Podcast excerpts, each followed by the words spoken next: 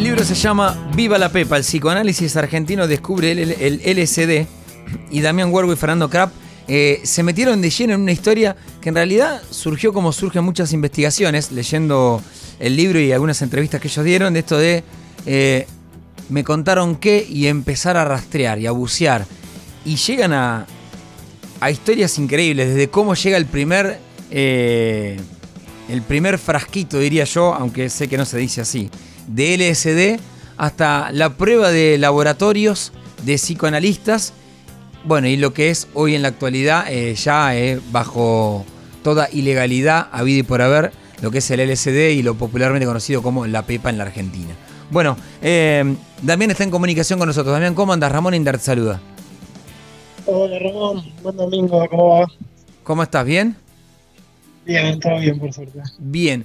Bueno, eh, sí, la producción mira como viendo, se escucha medio medio, pero se escucha. A ver, eh, ¿se escucha bien? Más o menos, más o menos. A ver. ¿Ahora? Ahí está, ahí me parece que vamos un poquito mejor. Eh, bueno, Damián, yo hice una introducción. Eh, me, ¿Me escuchás bien vos? Ahí te escucho, sí, se me trabó un poquito, pero ahí te escucho. Bueno, ahí va. Eh, hice una introducción. Eh, la verdad que no tenía idea que en la década del 50 en la Argentina se empezó a probar de manera legal lo que era el psicoanálisis con el LSD. Eh, entremos de lleno en esa década y, obviamente acá lo tengo marcadito para hacerte muchas más preguntas. Pero arranca en la década del 50 con laboratorios, decían ustedes, que le daban a los psicoanalistas, acá tenés, eh, hagan las pruebas. Sí, nosotros tampoco teníamos idea cuando, cuando nos llaman eh, con la propuesta para hacer el libro, que, que fue un, un, un, llamado de Fernando Pérez Morales, el, el, el, dueño de la librería editorial Notampuan en San Isidro. Sí. Y el padre de él, Francisco, fue uno de los psicoanalistas que, que experimentaba con LSD en Argentina. Entonces cuando nos hace la propuesta Fer fue como, ah, esto es un mundo hermoso para investigar, pero un mundo del que no se sabe nada, y, o mejor dicho, se sabe muy poco. Tal cual. Y, y, empezamos a, bueno, como bien sabes, cuando todas las investigaciones tienen, tienen sus complejidades, y esta tenía una complejidad, dos complejidades, por un lado, que la mayoría de los protagonistas ya habían fallecido, o eran muy grandes, imagínate después de una pandemia aparte, y segundo, que fue siempre medio un secreto, o mejor dicho, una experiencia que se silenció dentro de, del campo del psicoanálisis en Argentina. Eh, entonces, bueno, empezamos a rascar y encontramos que en los 50, precisamente en el 53, desde el laboratorio Sandoz de Suiza, de, en Basilea, donde, donde sí. Albert Hoffman hizo el, el, hallazgo medio sorpresivo de, de, de la primera ampollita de LSD, enviaban a diversos países del mundo eh, valij con LSD para que tanto eh, científicos hagan desarrollo médico para, para, cuestiones oncológicas y eso, y también para psicoanalistas que trabajen con, con, con enfermedades ligadas a, a, la psicosis. Y Argentina tuvo, tuvo sus actores en, en esa mesa, eh, y, y, fueron actores muy, muy significativos porque, porque eran, eran psicoanalistas que estaban muy vinculados a, la élite cultural e intelectual de, Argentina y de Buenos Aires en ese momento. De, ustedes en su momento hablan de la Asociación Psicoanalítica Argentina, la famosa APA, eh, y van desandando ese camino. Eh, para quien está escuchando, el libro no es una cuestión, no es un libro estrictamente científico. Le meten diálogo, le meten, supongo que también un poquito de ficción en algunas eh, anécdotas de, o, o, experiencias que, que le fueron relatando testigos, pero que se queden tranquilos que no es que van a encontrar a dos científicos dando datos químicos de lo que fue eh, la experiencia con el LSD. Hasta en un punto ustedes cuentan que fue Graciela Fernández Meijide una de las que eh, fue paciente con su pareja eh, en estos, en sí. estos eh, tratamientos. Sí, bueno, buenísimo, Ramón, la, la, aclaración, porque mm, tanto Fernando como yo, los dos somos escritores, cronistas, digo, no, claro. no es que nos dedicamos a la investigación de, del psicoanálisis, ni mucho menos. Entonces nos interesaba eh, eh, narrarlo con, con, con, las herramientas que tiene la, el periodismo narrativo, la ficción también. Entonces, como, como, como van a encontrar en el libro eh, personajes, antagonistas, conflictos internos también. ¿Y en qué momento dentro... crees que, en qué momento crees que, Oh, ¿Crees no? Que ustedes documentaron. Digo, porque esto tiene un principio y un final. ¿Cuál fue la conclusión que sacó el psicoanálisis argentino de las pruebas con el SD? Eh, la conclusión que sacó fue, bueno, en un, primer momento, desde dentro de la Asociación Psicoanalítica Argentina, hay un rechazo explícito ante, ante los métodos y ante un trabajo muy importante que presenta Francisco Pérez Morales, y, al punto que no, lo, no admiten su ingreso a la, asociación, y muchos de sus aliados, como Alberto Fontana o, o Rebe Álvarez de Toledo, también lo acompañan en su renuncia y en su distanciamiento de la APA. Entonces, en un primer momento hay como un como una prohibición dentro del instituto más conservador y, hasta el momento, hasta, hasta el 2010, que la neurociencia empieza a recuperar eh, trabajos con el LSD, sobre todo en pacientes oncológicos, esta historia había sido silenciada eh, casi fulminantemente. Por eso nosotros procuramos eh, entrevistar a, muchos pacientes y también a muchos eh, psicoanalistas que eran como las segundas o terceras líneas que, trabajaban con estos temas no por una cuestión jerárquica, sino porque eran los más jóvenes y los que todavía estaban con vida para charlar. Y, dentro de una de estas personas era Graciela Fernández Meichide, como, como, como bien nombradas, pero que, era un lugar donde eh, en el mismo espacio estaba Graciela Fernández Mejide y David Viñas, por ejemplo, o Noé Trick y, Norma Leandro, digo. Pasaba mucho del ambiente cultural e intelectual de Buenos Aires. Era como una historia medio pre-instituto de Taylor lo que pasó por ahí. Y, mira, mira la pregunta que te voy a hacer, porque cuando vos fuiste dando personalidades y la cultura y demás, supongo que del otro lado alguien la está haciendo en su cabeza. Era esto de era una excusa para eh, poder, eh, poder conseguir eh, una sustancia como el LSD de forma legal o realmente se llegó a una conclusión, digo, porque quizás estos psicoanalistas dijeron, miren, no, no nos ayudó mucho, salvo un viaje que se pegó un paciente, después no sé si encontramos una solución al tema. no, no, los, psicoanalistas sobre todo esta camada que, que nombré recién, ellos estaban eh, muy seguros y daban muchas pruebas eh, fiables de que, de que los métodos mediante el, el LSD eran, eran muy positivos para los pacientes, en algo, por ejemplo, que ellos llamaban regresión uterina, que, era como llegar a unos niveles del inconsciente que solo con la palabra no se podía llegar, digo, como la palabra con el método más freudiano que hay, ellos eran freudianos aparte, esto estuvo una camada pre-lacaniana de psicoanalista, entonces ellos creían fervientemente en ese método y nosotros muchos de los entrevistados que encontramos nos han dicho que gracias al LCD han llegado a, problemas matrices de, de sus vidas que, si no hubiesen tenido acceso a tratamientos mucho más largos quizás. Claro.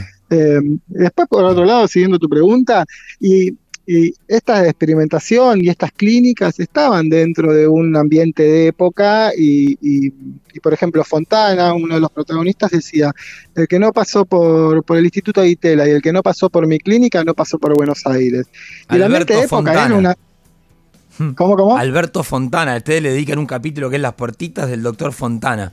Me gustó el título del, capítulo. Sí, porque Alberto Fontana era como el más, em, el, más, el más arriesgado, el más arrojado. Incluso fue de, este cliente que estoy nombrando, el que una vez que se prohibió la, eh, la circulación del LSD, el que siguió desarrollando métodos parecidos eh, en algo que él denominaba sesiones prolongadas, y cuando digo métodos parecidos era desde trabajo de psicoanálisis con ketamina hasta trabajos con psicoanálisis bajo psicodrama con Alberto Ure.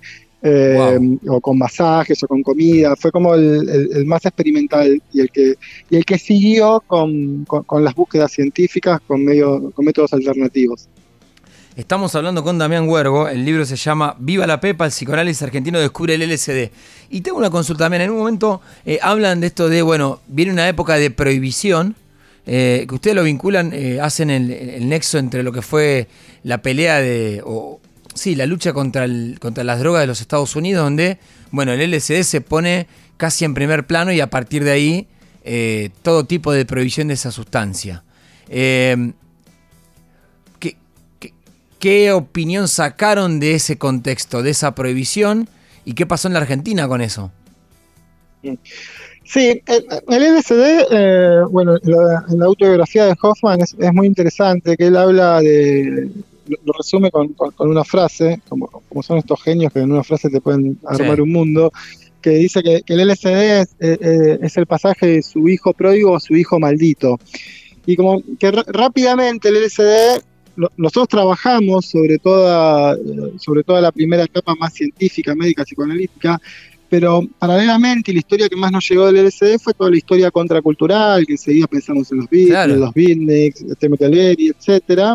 Y también la parte que, esto sucedió mucho en Estados Unidos, que es cuando la CIA lo, agarra para, métodos de tortura o de, o, de extorsión o, de control. Entonces el LSD nace como una cuestión eh, azarosa, con, una perspectiva científica, y enseguida toma como otra dimensión, una más de control y otra de expansión, que es medio una paradoja, porque la CIA lo usa para la control, mientras los Beatles estaban eh, eh, en la India eh, creando un, disco maravilloso como Yellow Submarine.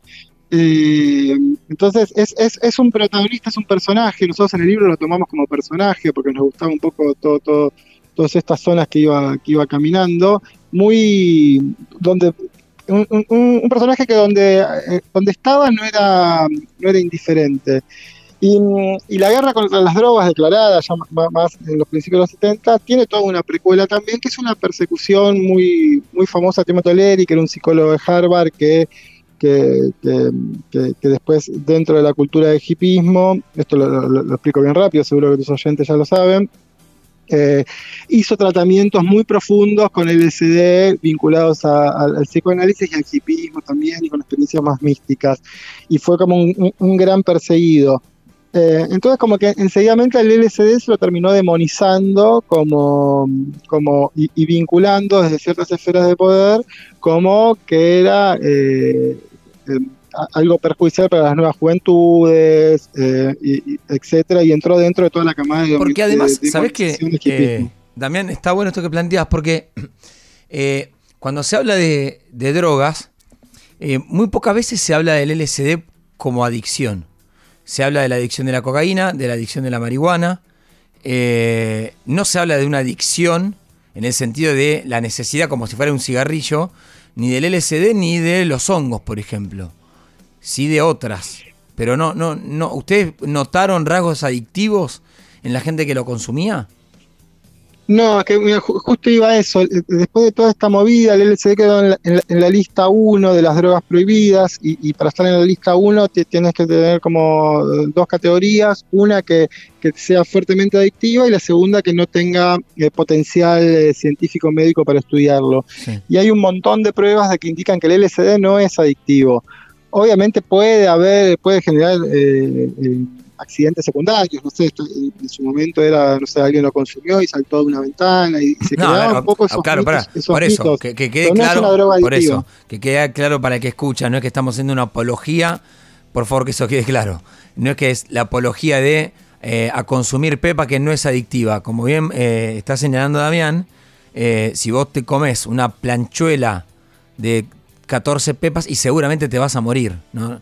no, es que... Totalmente. Por eso, hay sobre... Déjame decir, perdóname que te interrumpí, déjame decir una cosita. también el LSD o la pepa que conseguimos ahora no es el LSD que les enviaban desde el laboratorio San de Basilea a científicos ah, bajo un protocolo médico. Digo. ¿Y este qué es? No tenés ¿Cómo, cómo? Claro, el que, el que se consume actualmente no tiene trazabilidad. Era, un, era, un, ácido chequeado por científicos que, no estaba contaminado, que, con, indicaciones de cómo tomarlo. había todo un protocolo de, uso también. Exactamente. Exactamente. Damián, eh, gracias por el tiempo. Eh. una gran investigación que hicieron con Fernando, así que felicitaciones. Es una editorial que no conocía. Así que. Gracias. Che, ¿te, puedo decir una, una cosita más? Obvio. Breve. Dale. El libro, el libro ganó uno de los premios del Fondo Nacional de las Artes eh, del año pasado en, la categoría no ficción.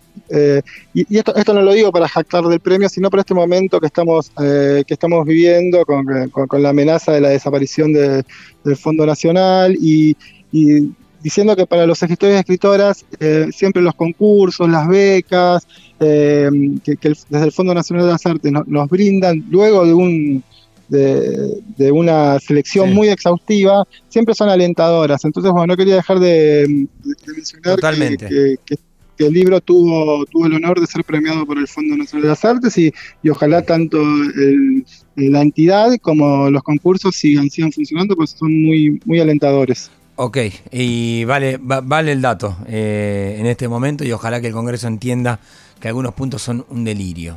Eh, Damián, gracias por el tiempo.